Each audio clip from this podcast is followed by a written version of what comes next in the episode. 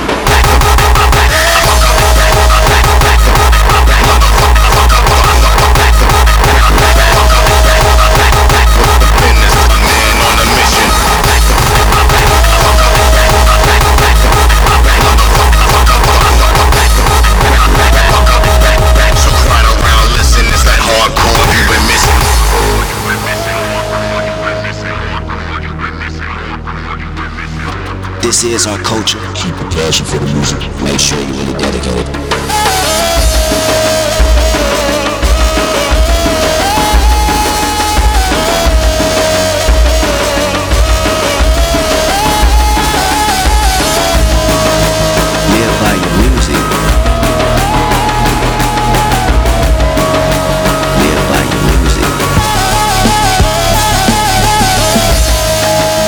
jumping on the next trend gonna stand behind what we do, regardless of what the industry standards want you to do.